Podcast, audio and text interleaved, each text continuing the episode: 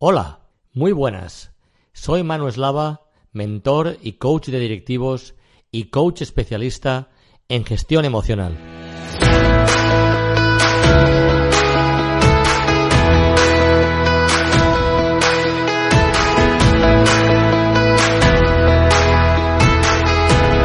En www.manueslava.com puedes descargarte gratuitamente mi masterclass con las 5 claves para trabajar como equipo de manera eficaz y alcanzar tus objetivos, y formarás parte de mi comunidad. Además, te invito a que veas mis servicios y me pongo a tu entera disposición para atender cualquier consulta que quieras realizarme dentro del apartado contacto en el menú de mi web www.manueslava.com.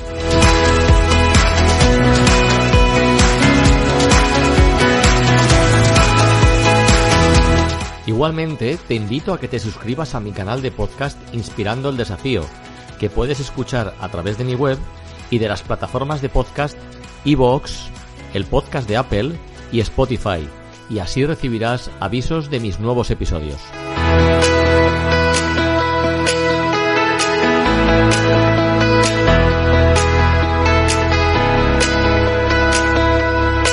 Hoy tenemos con nosotros a Virginia Sánchez. Virginia es una emprendedora. Actualmente es Managing Director en Zubilabs.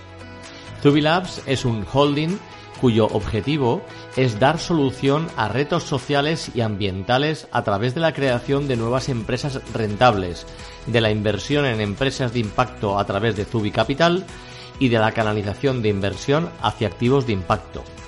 Virginia trabaja codo con codo con emprendedores para que estos conviertan su visión en una realidad. Además, Virginia ha competido a nivel profesional en pádel. Fue campeona del mundo sub-20 y subcampeona de Europa absoluta por parejas, así que vuelven a unirse deporte de élite y empresa, volviendo a darnos pistas de lo cerca que están ambas disciplinas cuando hablamos de enfocarse en conseguir retos. Y con ella vamos a hablar de retos, de emprendimiento, de desarrollo e innovación y de trabajar en equipo. Hola Virginia, es un placer tenerte en mi canal Inspirando el Desafío. Bienvenida y muchas gracias por aceptar mi invitación. Muchísimas gracias a ti por invitarme, es un verdadero placer, placer estar aquí. Muy bien, ¿cómo estás?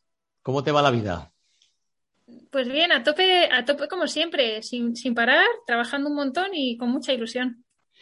Oye, ¿y este, este 2022 con qué aire lo respiras? ¿Cómo, cómo ha empezado para ti? Bueno, para mí muy optimista, eh, lleno de grandes retos como, como, cada uno de los años que, que hemos pasado, ¿no? Eh, pero como te comentaba, con mucha ilusión, eh, hemos incorporado un montón de, de, personas muy potentes al equipo y, y creo que, que bueno, que, que, este año va a venir cargado de, de buenas noticias y de, y de grandes proyectos. Me encanta escuchar tu voz porque en la, en la voz de las personas se, se, detecta una ilusión, ¿sabes? Y a veces uno puede decir que está optimista y la voz a veces no dice exactamente eso, pero en tu caso va paralelo lo que dices y lo que, y lo que transmites y me hace muy feliz, la verdad. Virginia y yo nos conocimos hace unos años cuando yo estaba a punto de certificarme como coach y ella, haciendo gala de lo que le gusta el riesgo, eh, decidió empezar conmigo un proceso de coaching. Desde entonces no hemos perdido el contacto y ahora estoy muy contento de que ella haya aceptado mi invitación de participar en mi canal de podcast. En dos años, Virginia, ¿cómo ha cambiado todo, verdad? Sí, la verdad es que sí, más en estos dos últimos años, ¿no? Con todo lo de la pandemia y, bueno, mm. a, a, veces hasta pierdo la, la, noción del tiempo, ¿no? Eh... Sí, sí, a mí me pasa igual. Sí, Pero más allá, más allá de la situación eh, sanitaria, que es, que es evidentemente tú la decías la primera porque es, es, es, es obvio, ¿no? Que, que, eso ha sido un aspecto pues realmente pues muy, muy, muy duro, ¿no?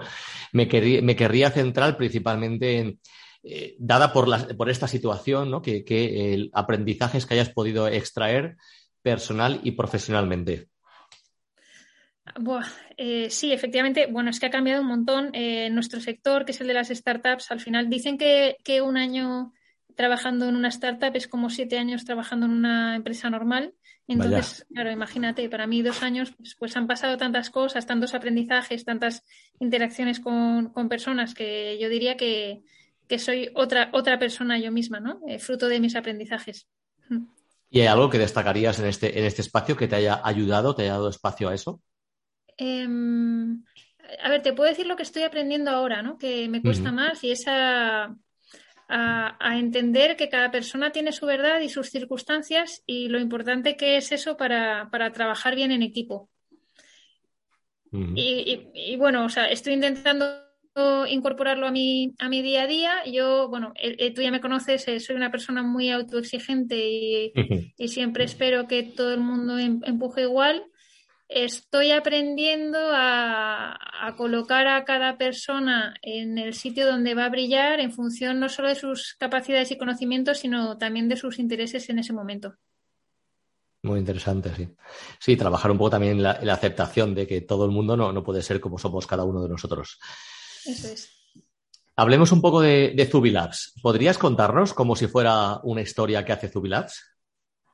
Sí, te voy a, bueno, te voy a contar primero cómo nació Zubilabs y luego te cuento si quieres lo que, lo que hacemos. Muy bien, estupendo. Vale. Eh, Zubilabs es una empresa fundada por Iker Marcaide, ¿vale? Iker Marcaide estudió ingeniería industrial en, en, Valencia y cuando terminó estuvo trabajando para una consultora de estrategia y después se fue a estudiar al, al MIT, a Boston, ¿vale? al Massachusetts Institute of Technology. cuando, cuando estaba allí, eh, pues tuvo un un pain que llamamos en el mundo emprendedor, que es eh, un dolor o un problema sin resolver. Eh, y es que, bueno, las transferencias internacionales eran muy caras y además no funcionaban bien y él como, como estudiante pues sufrió lo que era en aquel momento el proceso. Entonces, cuando terminó el máster y le dijeron que, que pensara un proyecto para, hacer el proyecto de fin de máster y que buscara un problema que resolver, pues claro, él, él tenía aún candente ese problema y montó una empresa que se llamaba Peer Transfer eh, para ayudar a los estudiantes internacionales a, hacer transferencias internacionales y poder pagar a las universidades. Él la montó en, Boston, los headquarters estaban en Boston, porque toda la parte comercial y los clientes principales estaban en, Boston, eran las, bueno, en Boston, en Estados Unidos, ¿vale? Eran las universidades americanas, eh, pero todo, todo el equipo de operaciones y de desarrollo estaba en Valencia, que es donde él estudió ingeniería industrial, A los esa empresa fue creciendo eh, muchísimo y en 2013 su mujer se queda embarazada en, en, Valencia y él decide salirse del día a día de la empresa eh, para estar más tranquilo, porque bueno, como te puedes imaginar, eh, esa empresa pues al final operaba en las 24, en las 24 franjas horarias y los 7 días de la semana, ¿no? Entonces era un poco mm. locura. Eh, decide salirse, el primer año hace algunas inversiones como Business Angel, ¿vale? Esto es un concepto que se usa mucho en startups y es como un inversor, inversor particular. y, y, y, bueno, empieza a pensar dónde puede estudiar su hijo, ¿no? A buscar cole. Y ve que la educación no ha cambiado en años y decide que, bueno, pues que como la educación no ha cambiado y, la solución que, él busca no la encuentra, pues que va a montar un cole como buen emprendedor, ¿no? Aplica metodología startup, em, prueba el concepto en, lo que era una guardería hasta ese momento, lo valida y entonces decide construir un cole. Y cuando van a construir ese colegio, eh, pues buscando el terreno donde construir el colegio, eh, acorde a las necesidades que tenían los padres y a entrevistas que hicieron a los padres de qué buscarían eh, para la ubicación del colegio, pues encuentran un terreno que es 30 veces más grande de lo que de lo que necesitan, ¿no? Primero se plantean que, bueno, pues que compran el terreno, hacen el colegio y el resto pues lo pueden dar a un promotor o lo que sea, pero luego ahí ya, bueno, Iker, la, la primera empresa Peer Transfer fue bastante bien, ahora luego, luego te cuento, ¿no? Eh, y digamos que ya tenía la vida solucionada, eh, entonces piensa, bueno, si ahora lo que quiero es hacer el colegio donde va a estudiar mi hijo, eh, pues ¿por qué no hago el barrio donde yo querría vivir mi hijo, ¿no? con mi hijo? Entonces, de ahí surge Barrio La Pinada, que es un ecobarrio construido, o sea, codiseñado con sus futuros habitantes, que tiene un montón de capas de innovación tecnológica en base a lo que los habitantes, los futuros habitantes pedían, ¿no? En áreas de pues, movilidad compartida, eh, generación de, electricidad a través de autoconsumo, eh, gestión circular de los residuos y un largo etcétera. Eh, y, bueno, lo que, lo que tenían en común las personas que querían vivir en ese barrio era pues, que querían una vida más sostenible y, más respetuosa con el planeta y con la sociedad en general. En, en, todos esos retos que van surgiendo alrededor del barrio, se, decide, se deciden ir creando startups para solucionar algunos de los retos. Y eh, aquí un ejemplo es que cuando se está construyendo el colegio, eh, decimos, bueno, pues eh, no queremos llevar ningún residuo al, vertedero. ¿no? Vemos que no hay ninguna solución en el mercado para, para, que esto pase y entonces creamos una startup que se llama Cocircular, cuyo primer cliente fue el cole, pero que ahora ya está trabajando para empresas del IBEX 35. ¿no? Y bueno, así mucha serie de negocios que van surgiendo en base a los problemas que nos vamos encontrando para conseguir que las personas tengan una vida más, más sostenible. Em, me, gusta, me gusta contar esto porque al final eh, lo que pensamos en Zubilabs todos es que el mundo se cambia eh, haciendo cosas y solucionando los problemas que nos vamos encontrando para que el mundo sea como nosotros queremos. Entonces, en Zubilabs lo que, lo que hacemos en el día a día tenemos tres patas una de ellas es que creamos empresas de impacto social y medioambiental desde cero. Son startups y, por lo tanto, a esta, pata de la empresa la llamamos Venture Builder. Luego tenemos otra, otra pata eh, que es una gestora y donde tenemos fondos donde invertimos en, proyectos de terceros. Y luego tenemos una pata de, asset management, donde, de wealth management, donde ayudamos a, familias con grandes patrimonios a que puedan invertir, eh, pero que, que esas inversiones no solo generen beneficio económico, sino también social y medioambiental. Entonces, yo en mi día a día trabajo en el Venture Builder y lo que hago es eh, buscar oportunidades de, negocio, aunque en este caso solemos llamarlos retos, ¿no? Eh, porque no buscamos tanto el negocio en sí como, como retos que merezcan la pena ser resueltos.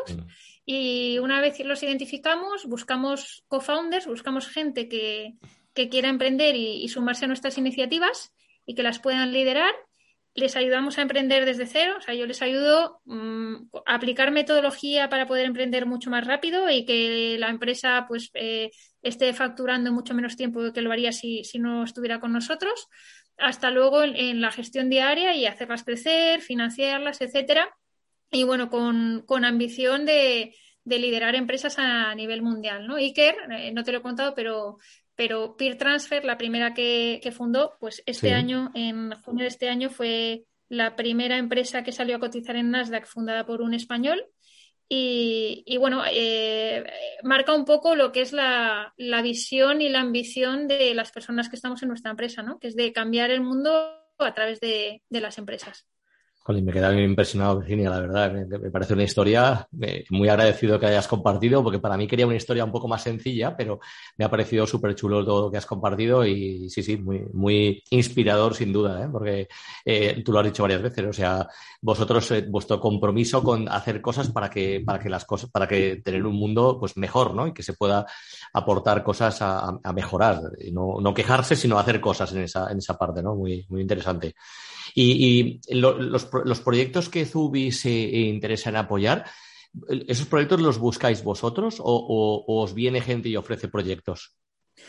Las dos cosas, ¿vale? En la parte del Venture Builder los buscamos nosotros y los creamos nosotros, hacemos un análisis y decidimos cuál es el siguiente proyecto que vamos a lanzar. Eh, si nos llegan proyectos de terceros, eh, ellos se, se, dirigen más hacia Zubi Capital, que es el fondo que te comentaba. Claro y entonces desde ahí pues podemos invertir en esos, en esos proyectos. Muy bien. Muchísimas gracias por compartirlo, ha sido muy inspirador, repito. A ver, te quiero preguntar un poquito algo sobre, sobre el emprendimiento. Tú eres una mujer muy emprendedora y has llevado a cabo numerosos proyectos profesionales. ¿Qué hay en, qué hay en ti que despierta ese espíritu emprendedor? A ver, yo creo que, mm, que el inconformismo, eh, pero, pero no como quejarse, sino constructivo y pensando que, las cosas se arreglan haciendo. Eh, esa es una y otra es la, libertad, ¿no? Eh, me gusta pensar que cada uno puede diseñar su vida como quiere y, bueno, yo en, varios casos, en casi todos, eh, he ido emprendiendo para tener la vida que, yo quería. Muy bien. Suponiendo que emprender no es algo innato, imagino que el miedo es la gran emoción que limita nuestro atrevimiento. ¿Cómo animarías a una persona a que emprenda? Esta me encanta porque esta lo, hago continuamente, ¿vale? O sea, yo, mm, bueno, por contexto, antes de Zubilabs también trabajaba en una incubadora y, y, había mucha gente que se presentaba al proceso de selección, pero luego tenía la duda existencial, ¿no? Y es que dar el salto da miedo y además, bueno, hace poco me decía uno que al final había dado el salto que, ahí fuera hace frío, ¿no? Em, sí, desde luego, ya te digo yo. A ver, yo lo que siempre les digo es que se imaginen que todo sale mal. ¿Vale? Que se pongan en la peor situación. O sea, que emprenden, se lanzan y entonces no funciona, no encuentran clientes. Eh, yo qué sé, que, que, todo les va mal, ¿vale? Que se pongan en, la peor situación. y, y, probablemente ahí vean que esa peor situación, que en realidad no es tan mala. Si tienen la espinita de emprender dentro, cuando ven que, este miedo es irracional, porque esa situación tampoco sería tan mala, o sea, a lo mejor no sale bien el negocio, pero en el camino han aprendido un montón de cosas, han intentado hacer lo que querían hacer, etcétera, pues normalmente se suelen lanzar. Claro, eh, en coaching utilizamos a veces también esas técnicas para otras, eh, otras, cuestiones y me parece eh, súper acertado porque es verdad, al final tomas conciencia, ¿no? Es decir, a ver, ¿cuál es el peor escenario que puedo imaginar? Y si ese escenario, siendo el peor, es razonablemente aceptable, pues, eh, y, tienes ese espíritu, me parece muy, muy interesante. Y, sí que, perdón, una puntualización, ¿vale? Eh, cuando, cuando ese escenario no te lo puedes permitir, entonces probablemente no debes, no debas emprender, ¿vale? Y lo que tienes que hacer si quieres emprender, yo qué sé, una familia con hijos, ¿no? Y la persona que dice, si sale todo mal, la arruino a mi familia, mis hijos no van a poder comer, bueno, pues entonces igual lo que tienes que hacer es estar un tiempo ahorrando para, luego poder permitírtelo, ¿no? Eh, claro. Claro, y, de alguna forma, como, como porque tú también, como, como, como emprendedora, también tienes que tener tus momentos de, de, miedo, probablemente, ¿no? Ante cuando das un paso, ¿no? ¿Cómo gestionas tú ese momento de miedo para que el atrevimiento no perezca? Em, a ver, yo aquí no soy el mejor ejemplo, ¿vale? O sea, soy emprendedora, pero soy una emprendedora prudente. Eh, así que no creo que, bueno, yo lo, yo lo gestiono em, aprendiendo, ¿vale? Cuando, cuando no conoces algo da mucho miedo, cuando lo conoces y ya tienes práctica, pues ya no da, ya no da tanto miedo, ¿no?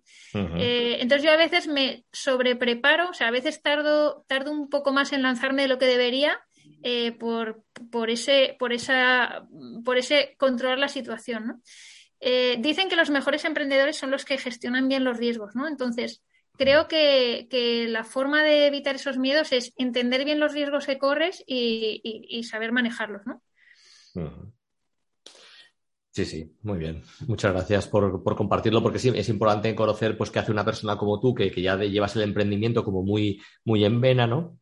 Porque a veces parece que, no tenéis miedo y también hay miedo, simplemente que, lo que hay es un, pues bueno, eh, y con lo que tú acabas de decir, identificar bien los riesgos, qué puedo perder, dónde está la peor, la peor circunstancia que me puedo encontrar es esta. Después, pues puede haber alguien como tú misma te defines, más prudente y alguien pues más con más, con más eh, ganas de temeridad en un momento determinado, ¿no? Pero, pero de alguna forma yo creo que al final hay que, hay que documentarse, hay que prepararse, hay que informarse de alguna forma, ¿no? Sí, luego también o sea, mi, peor miedo sería arrepentirme de no haber hecho algo.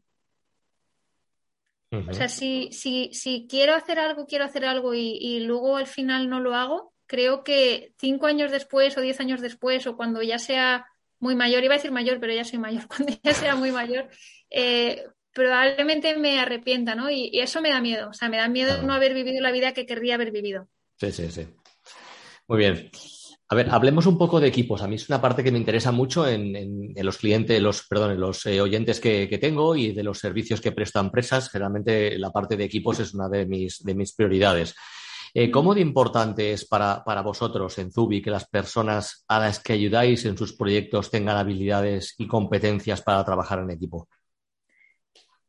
Súper importante. A ver, yo diría la, la clave para que una startup eh, tenga éxito son las personas, ¿vale? Mucha gente piensa en la idea, la oportunidad. Bueno, efectivamente la, oportunidad tiene que ser buena o lo suficientemente grande para que la startup pueda crecer, porque no estamos hablando de una pyme, pero la clave está en el equipo. La misma idea eh, eh, ejecutada con varios equipos diferentes, al final el que triunfa suele ser el equipo, ¿no? Y ese equipo no, no está conformado por suma de individualidades, sino que, suele ser gente de alto potencial, pero que además funcionan como, equipos de alto rendimiento. Ahí es cuando fluye y cuando ves que, la cosa funciona. ¿no? Pero ¿y cómo, ¿y cómo se hace esto? Perdona, porque es decir, esas personas son las que van a lanzar el proyecto, por decirlo de alguna forma, ¿no? Sí. ¿Y, y, cómo han hecho para tener esas habilidades para trabajar bien en equipo? Eh, ¿Se han preparado antes? ¿Hay, algo? Eh, pues, eh, hay de todo, ¿vale? Nosotros, en parte, en todo el proceso de selección, tenemos en cuenta todas esas competencias. De hecho, nuestro proceso de selección no está basado en conocimientos, está todo basado en, competencias y habilidades, ¿vale? Que las buscamos. Ser emprendedor es muy difícil. Em, entonces, muchas de ellas las traen de serie. Hay algunas que, que buscamos que las tengan sí o sí porque no se pueden desarrollar. Eh, pero otras sí que se pueden desarrollar y, bueno, el, trabajo en equipo se aprende y luego hay, bueno, esto sí que lo sabes, de hecho en coaching enseñáis muy bien a, mejorar el trabajo en equipo y la gestión de equipos, ¿no? Al final todo se aprende haciendo, nosotros sabemos que si, si incorporamos a alguien que ya ha gestionado equipos, para nosotros va a ser mucho más fácil, si no vamos a tener que ayudarles en, en esa parte. Entonces, últimamente sí que es verdad que que para los perfiles de co-founders buscamos gente que ya haya gestionado equipos. ¿Puedes ponernos un ejemplo de cómo es ese trabajo en equipo en Zubilabs?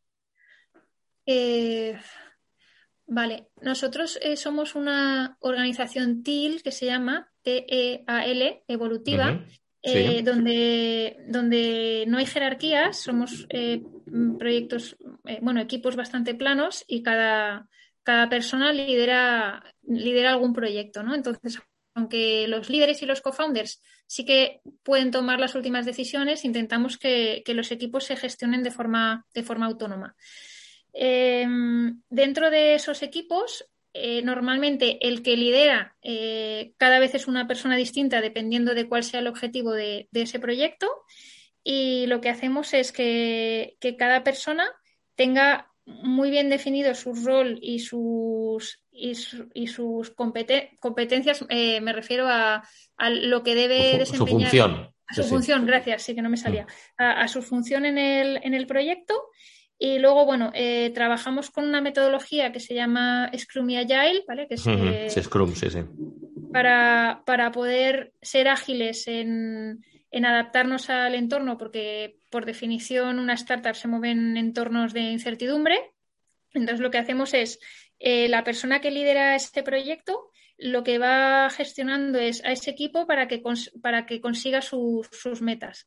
Entonces se, pone un objetivo, utilizamos también metodologías OKR, ¿vale? Eh, se, pone, se ponen objetivos, cada objetivo puede tener un, owner que llamamos, o sea, un propietario que será el líder de, que, para que se consiga ese objetivo.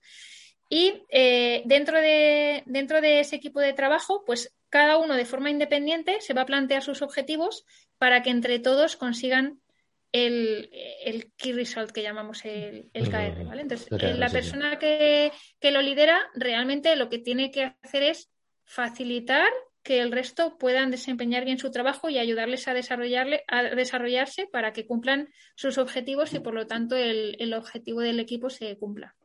Es maravilloso que estés compartiendo conmigo y con los oyentes esto porque eh, eh, pone manifiesto la importancia del rol de cada uno de los integrantes de un equipo eh, con unas funciones y con unos objetivos claramente porque la, suma de todos consigue que sea más, más, eficaz probablemente a la hora de alcanzar los, los, objetivos del propio, del propio proyecto en este caso. ¿no? O sea, ¿y vosotros los, los roles los definís vosotros? sí, aquí hay, aquí hay una cosa que, o sea, que tal como te lo he dicho, igual quedaba muy encajonado. Eh, por defecto, las startups, como, como son empresas que están en creación, los roles son muy transversales y muy líquidos, que llamamos. Entonces, eh, no, cada persona no tiene su departamento y su función totalmente cerrada, sino que, que van van cogiendo las responsabilidades, eh, o sea, se las van repartiendo, ¿vale? Para conseguir terminar algo hay que hacer, o sea, el que está liderando el proyecto dice un poco todo lo que hay que hacer y luego cada uno decide dónde empuja para que, para que todo esté hecho, ¿no? Entonces, esto, esto permite que cada persona se desarrolle donde, donde más le apetece y alineados con su propósito y además que, bueno, pues que una persona no tenga por qué hacer siempre siempre lo mismo. Si alguien, o sea, si hay algo, algo que nadie más sabe hacer, pues lo tendrá que hacer o incluso enseñar a, a, otros compañeros. Mm. imagino que con la experiencia que tienes habrá grupos que consiguen alcanzar las metas de una manera más eficiente o con más éxito. ¿Qué, principales características identificarías en esos equipos de éxito? Eh, que se miden para mejorar. Eh, o sea, he visto, hay equipos que no les gusta medirse porque lo sienten como una forma de, que alguien ejerza el control sobre ellos. Eh, los que tienen inculcado que medir sirve para poder mejorar, eh, eh, pues eso, como van sacando conclusiones, eh, van pudiendo implementar mejoras rápido. Luego, los que, los que ejecutan, o sea, los que cumplen los deadlines, los que son comprometidos, digamos, mm. los que dicen que con el esfuerzo no se negocia, ¿no? y si tienen que, si, si tienen que, llegar a un objetivo en una fecha, pues hacen lo, lo que haya que hacer para, para llegar. Eh, y los que son eh, responsables, digamos, ¿no? Tanto con ellos como con todos los, voy a decir un palabra, pero los stakeholders, ¿vale? Que es con todas las personas que interactúan con, el equipo. Mm. Muy bien. Bueno, ahora voy a, compartir eh, un, hito que, Virginia también compartió en, las redes. Eh, es el, alto comisionado para España Nación Emprendedora ha incluido a, Virginia Sánchez en la guía de mujeres referentes del emprendimiento innovador en España. Eh, solo como un dato, en España solo un 14% son mujeres fundadoras y cofundadoras de startups. Vaya orgullo, ¿no, Virginia? Porque realmente no se trata solo de ser mujer, sino de hacer las cosas muy bien. Sí, es un orgullo. A ver, la verdad que, bueno, salgo en esa guía rodeada de auténticas mm, cracks. Eh, y, ahí tengo un poco el, síndrome del impostor, ¿no? De yo no debería estar aquí. Eh, pero, pero sí que es un orgullo, o sea, esa guía se, escribió sobre todo porque en muchos medios siempre, siempre sacan a los hombres y, la excusa era que no había mujeres, ¿no? Entonces, un poco el, objetivo de esa guía fue, aquí las tenéis, cuando queréis sacar mujeres solo tenéis que, contactar con ellas, ¿no? Eh, uno de mis, bueno, mi, mi propósito a nivel personal, o sea, cuando monté mi primera empresa era para intentar igualar las condiciones de, de las mujeres a las de los hombres en el deporte. Y uno de mis objetivos personales ahora mismo es eh, apoyar y empujar el emprendimiento femenino. Eh, vamos, los que han trabajado conmigo lo saben desde cerca, entonces mm, me encanta estar en esta guía y lo que me encantaría es que dentro de cinco años no la tenga que haber porque lo normal sea que haya un montón de mujeres y además está demostrado que, que los proyectos liderados por mujeres son más rentables, ¿no? Entonces, hagamos, hagámosles a, todos ver esto y, y, que ya no sea algo extraño, sino que sea lo normal. Sí, sí, estoy totalmente de acuerdo contigo que no, sé por qué debe haber una diferenciación, la verdad. A ver, yo mira, me, he leído toda la lista, me leí toda la lista de las mujeres, eh, de las 100 mujeres, eh, y la verdad es que tengo que decirte que es una pasada formar parte de esa élite, Virginia. Te felicito porque sin duda para mí, o sea, o sea es, inspiras el desafío sin duda. y por otro lado, este, este reconocimiento, yo que también te conozco y conozco lo exigente que eres profesionalmente, quizás lo tengas que digerir con cautela. ¿Cómo lo ves tú? Yo, eh, o sea, me estaba haciendo gracia porque en realidad para mí no es suficiente. Eh, Exacto. Eh, bueno, ya te digo, tengo un poco el síndrome de impostor. A mí, que, lo que te comentaba, ¿no? Es, estar ahí me parece fenomenal, pero creo que aún no soy el referente que me gustaría llegar a ser, ¿no? Eh, pues eso, no he, sido founder de una startup de éxito como pueden ser otras que están en, esa guía a las que de verdad admiro, o aún no he apoyado a las suficientes emprendedoras. Yo no necesito ser founder de éxito yo, ¿no? Pero, pero sí que si no me encantaría que algunas emprendedoras a las que he ayudado, pues, pues lleguen a estar en esa guía, ¿no? Para mí sería, eso sería mayor éxito que estar yo.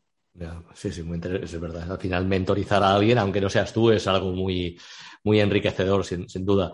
Por compartir una serie de datos que, Virginia ya, ha anticipado un poco, solo el, 2,3% de la financiación de capital riesgo a nivel mundial se utilizó para invertir en startups dirigidas por mujeres, tal y como reconoce la plataforma de datos Crunchbase cuando la realidad es que las empresas lideradas por mujeres obtienen mejores resultados que las dirigidas por hombres, según un estudio de Boston Consulting Group. En el informe no aparecen los datos del número de proyectos presentados por hombres versus presentados por mujeres. Y quizás ahí esta podría estar una de las explicaciones. Yo, particularmente, después de leerme el, informe, eh, la verdad es que no encuentro ninguna razón por la que se prefiera apoyar proyectos liderados por hombres a que sean liderados por, por mujeres. Pero eso es solo mi opinión y puedo estar equivocado. ¿Cómo lo ves tú, Virginia? A ver, bueno, yo como es parte de mi propósito personal, pues he indagado bastante en el tema, ¿vale? Una de las razones es porque hay menos mujeres emprendedoras, ¿no? O sea, si solo hay un 14%, pues está claro que más del 14% no, no, no, va a estar invertido en mujeres porque, porque no están, ¿no? Pero luego, dentro de las que hay, hay mucha menos inversión por lo que llaman sesgo, ¿vale? A día de hoy, la mayoría de los inversores de capital riesgo son hombres blancos, ¿no? Entonces está demostrado que, eh, porque hay muchos estudios, que, hay un sesgo y aunque ellos no sean conscientes, eh, cuando una mujer está presentando un proyecto, eh, sobre todo le hacen preguntas que llaman del tipo defensivo, ¿no? De, ¿y cómo vas a, actuar si tu competencia hace esto eh, o hace lo otro? Mientras que si tienen a un hombre delante le preguntan, ¿y cómo vas a expandirte en, otros mercados? ¿no? Entonces, al final, mm. la industria del capital riesgo se, se o sea, invierte en, crecimiento, ¿no? O sea, apuesta por proyectos que crean que, que van a cumplir eh, crecimientos bastante agresivos y el tipo de preguntas que le hacen a los hombres frente a los que le hacen a las mujeres condicionan luego las decisiones de, inversión. De inversión. Esto es muy sutil, eh, pero bueno, hay que cambiarlo. Hay, hay, técnicas, ¿vale? Para yo cuando trabajo con emprendedoras les explico este sesgo y les explico lo que tienen que hacer eh, y cómo tienen que contestar a esas respuestas, a esas preguntas defensivas para, darle la vuelta ¿no? a, a la situación pero, pero bueno, a día de hoy existe. Ah, están, ahora mismo están muchos fondos intentando ser más inclusivos y eh, intentando incorporar a personas pues, de, diferentes eh, nacionalidades, eh, razas y sexos a, los comités de inversión para evitar que pase esto. Claro, es que, a ver, yo en mi vida profesional he trabajado con hombres y con mujeres, particularmente, y no sé, yo siempre he intentado, es verdad, por lo menos eh, así, así lo he intentado hacer, que al, final elegir a las personas que me parecían más competentes para el puesto, no, pero no evidentemente por el, por el sexo, sino por su, por los méritos profesionales que puedan tener, ¿no? Entonces, si encima hay datos que de alguna forma eh, van en la dirección de que las mujeres obtienen mejores resultados, es que reconozco que, o sea, lo leí y digo, es que yo como inversor, yo apostaría por, el mejor proyecto, no por, no sé, me, cuesta verlo, pero es verdad, eh, al final es verdad que como hay estudios para todo, pues habrá datos que indiquen una cosa u otra, pero a veces me cuesta un poco decir, jolín, es que, o sea, por un lado sí que entiendo que hay menos mujeres, por consiguiente los datos siempre saldrán un poco más bajos hacia las mujeres, pero en igualdad, o sea, cuando ves el proyecto de la mujer, no, entiendo que, un inversor vea peor, eh, eh, me cuesta un poco, pero bueno, ya, ves lo que en tu experiencia sí que tienes ahí un, tema del sesgo que es, que es, interesante lo que nos has contado porque tendrá lógicamente un estudio detrás que, dice estas cosas. En lo que, en lo que llamamos rondas de pre ¿vale? Que es cuando, cuando la startup aún casi es fase idea y no tiene nada y por lo tanto no tiene métricas. Ahí eh, los inversores damos muchísima importancia al equipo a, las personas, ¿no? Ahí, ahí, no tienen tanto datos que demostrar, clientes que demostrar, métricas o no puedes ver cómo ha sido la ejecución, es más cómo te venden el proyecto y, y, cómo te cuentan lo que van a hacer y si confías o no en la persona, ¿no? Y ahí es donde afecta mucho ese sesgo y si el que, el que está invirtiendo es casi siempre un hombre, pues sin querer, eh, pues... Barre, hacia los hombres, barre hacia los hombres, ya. Eso es. Bueno, Virginia es, eh, profesional del pádel, ya retirada de la competición. Fue campeona del mundo sub-20 y subcampeona de Europa absoluta por, parejas. ¿Qué, relación sigues teniendo actualmente con el pádel? A ver, el pádel fue la gran pasión de mi vida en un momento dado em, y ahora mismo eh, soy capitana de uno de los ocho equipos eh, de Primera Nacional y bueno, eh, estuve un tiempo alejado de las pistas eh, porque tuve una relación tan intensa que, me agoté, pero ahora estoy intentando volver a, jugar un poquito. Eso no se, no se olvida, bueno, no se deja nunca, yo creo. ¿eh? ¿Qué, valores, ¿Qué valores del deporte te han ayudado en tu exitosa carrera profesional? ¿Ves algo que tienes tú precisamente por esa exigencia y nivel deportivo? yo creo que, que la exigencia la resiliencia, o sea, yo, eh, eso lo, he visto cuando tenía, entrenaba una niña que, tenía muchas cualidades para, acabar siendo buenísima, ¿no? Pero veía que no tenía capacidad de, sufrimiento o de sacrificio, ¿no? Eh, y en el deporte, si no la tienes, eh, pues no llegas a ningún sitio.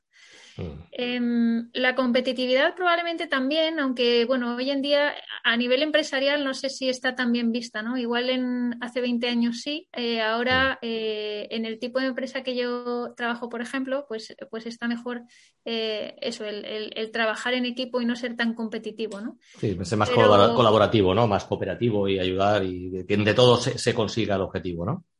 Eso es. Pero yo creo que es bueno, o sea, la competitividad con uno mismo, el ser autoexigente y el, ser, el querer ser cada vez mejor y que el mundo sea cada vez mejor, eh, creo que es bueno. Y luego al final, eh, bueno, no nos debemos engañar, ¿no? Al final las empresas trabajan en, en, un entorno que es competitivo. Entonces, siempre que no sea con tus compañeros y sea para tener la mejor propuesta de valor de cara al cliente, creo que ser competitivo es bueno. Decidiste formarte como coach, Virginia. Eh, eh, ¿En qué te está ayudando? A ver, no, no acabé por falta de tiempo, lo acabaré, ¿vale? Eh, mi, día a día implica trabajar con muchas personas y bueno, yo al final soy ingeniera, tenía una mente muy cuadriculada y soy perfeccionista también. A veces pues no entendía por qué las personas se comportaban de, de distintas formas, ¿no? Entonces me, está ayudando a eso, pero sobre todo a, ayudar, a intentar ayudar a los, a los emprendedores, ¿no? A, ser mejor manager. Estamos ya terminando. Cuéntanos un poco, ¿qué, proyectos tienes para este 2022, lo que nos puedas compartir? Pues estamos lanzando un proyecto para, bueno, eh, para, compartir, eh, para combatir la despoblación rural en, España. Eh, vamos a, ayudar a personas a digitalizarse y poder trabajar en, remoto y a la vez a, combatir esa despoblación rural. Eh, tenemos otro proyecto para ayudar a las empresas a, hacer la estrategia, gestión y medición de, su impacto y estamos viendo si, lo hacemos con alguna herramienta tecnológica para poder llegar a, más empresas y por lo tanto generar más impacto aún. Eh, una de las empresas que, tenemos va a levantar una ronda de inversión con la idea ya de, crecer bueno, muchísimo más y, liderar a nivel nacional.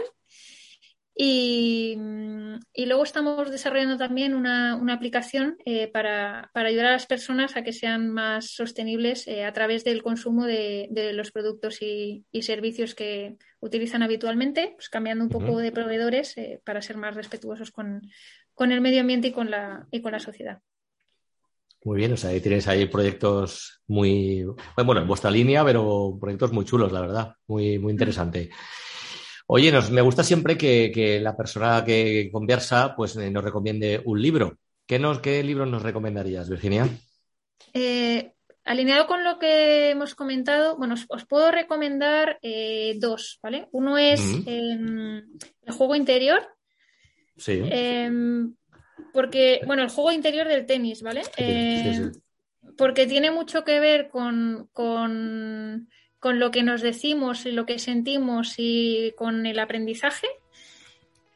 Y el segundo libro es El arte del aprendizaje de Josh Waitzkin, porque, porque da las claves para aprender eh, cualquier disciplina eh, basándose en, en, las cosas más simples, ¿no? Entonces, eh, yo que soy aprendedora por, por, naturaleza, pues pues me gustó mucho ese libro. Muy bien, pues muchísimas gracias. Bueno, Virginia, pues el tiempo ha pasado volando y aquí nos quedamos. La verdad es que me lo he pasado súper bien conversando contigo. Ha sido muy interesante conocer tus puntos de vista en todos los temas tratados y ha sido para mí verdaderamente una, una entrevista muy inspiradora y en especial para esa audiencia de mujeres donde sin duda personas como tú pueden ser un referente en quien mirarse. Muchísimas gracias por tu tiempo, por tu sinceridad y por tu autenticidad, Virginia. Muchísimas gracias a ti, ha sido un placer. Muy bien, un fuerte abrazo. Bueno, pues hasta aquí el episodio de esta semana con Virginia Sánchez, una de las 100 mujeres más relevantes en España cuando hablamos de innovación. Resulta difícil destacar algunas ideas, pues ha habido muchísima información de valor, pero te dejo aquí tres apuntes. Trabajar un año en una startup equivale a siete en un trabajo normal y ella nos ha traído aquí un punto especialmente relevante en cuanto al esfuerzo y dicen los que trabajan en startups, el esfuerzo no se negocia. Y después ella nos ha dejado dos ideas. Una, las cosas se arreglan haciendo. Hay muchas personas que piensan que el tiempo lo arregla todo. O Virginia opina que las cosas se arreglan haciendo. Y en sus aprendizajes, ella nos decía que cada persona tiene su verdad y sus circunstancias. Si te ha gustado el episodio, déjamelo saber con un like. Y si estos contenidos son de valor para ti, te invito a que te suscribas a mi canal de podcast Inspirando el Desafío que puedes escuchar a través de las plataformas de Evox, Spotify y el podcast de Apple. Muchísimas gracias por tu tiempo y te espero la semana próxima con más contenidos de valor. Un fuerte abrazo.